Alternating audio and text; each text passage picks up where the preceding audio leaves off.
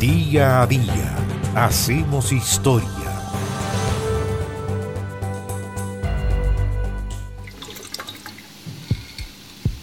El 9 de octubre del año 1562 murió en Padua uno de los más importantes anatomistas y médicos del siglo XVI, el italiano Gabriele Falloppio, diseñador y precursor del condón.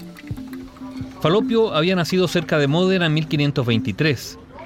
Su padre pertenecía a una familia noble y se dedicaba a la orfebrería, pero después decidió convertirse en soldado. Cuando Gabriele tenía apenas 10 años, su papá murió de sífilis, una enfermedad que hacía estragos en Europa. Y esa pérdida dejó a la familia en la pobreza, por lo que el joven tuvo que abandonar sus estudios para unirse a la iglesia de su ciudad como canónigo. Gabriele Falopio nunca ejerció el sacerdocio, sin embargo, sí recibió durante años los beneficios de esa profesión y sus rentas. Finalmente decidió estudiar medicina y empezó en su ciudad bajo la tutela de Nicolò Maquella. Intentó practicar varias cirugías con malos resultados, entonces decidió que tenía que pasar por una universidad antes de proseguir en esa profesión. Estudió entonces medicina en la Universidad de Ferrara, una de las más prestigiosas del momento. Allí se graduó de doctor en medicina en 1548. Después se mudó a Pisa para continuar su educación convirtiéndose en profesor de anatomía el año 1548. En esa ciudad fue acusado de prácticas de vivisección humana. También estuvo en Florencia, hizo disecciones de leones en el zoológico de la familia de los Medicis y el año 1551 Falopio fue llamado por la Universidad de Padua, la más famosa de su tiempo, donde tuvo su cátedra el famoso Andrea Vesalio, el creador de la fábrica que configuró la anatomía moderna, una cátedra que heredó Gabriel Falopio.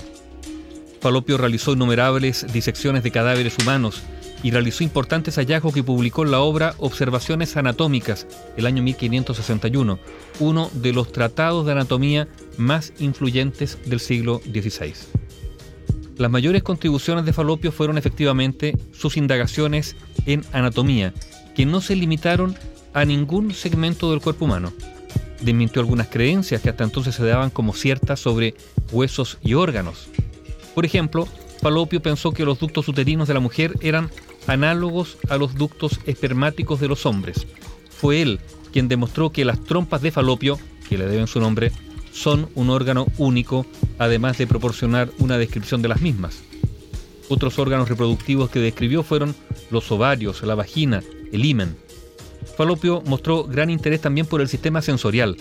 Realizó descripciones de las funciones de muchos músculos del ojo, incluyendo la del párpado. Escribió acerca de la cara, el cuero cabelludo, la cabeza, el cuello. También prestó atención al oído.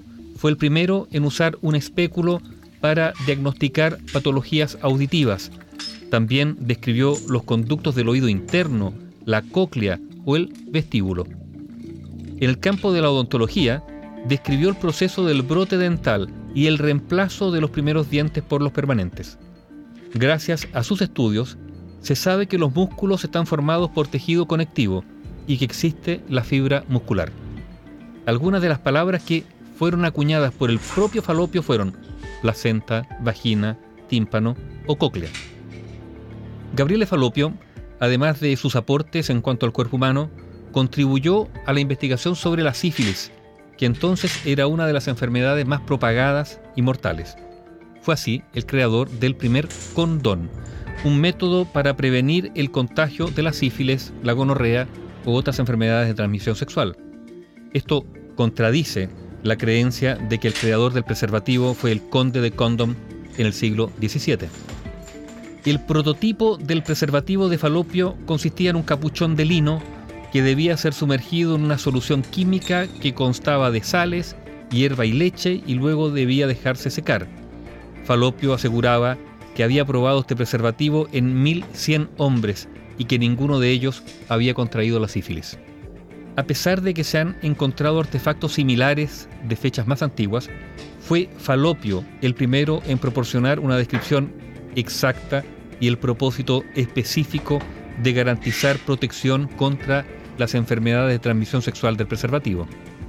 Este anatomista, cirujano y botánico italiano, Gabriele Falopio, murió joven, al parecer debido a una tuberculosis a los 39 años en Padua, donde se desempeñaba como profesor el 9 de octubre de 1562. Bio Bio, la radio con memoria.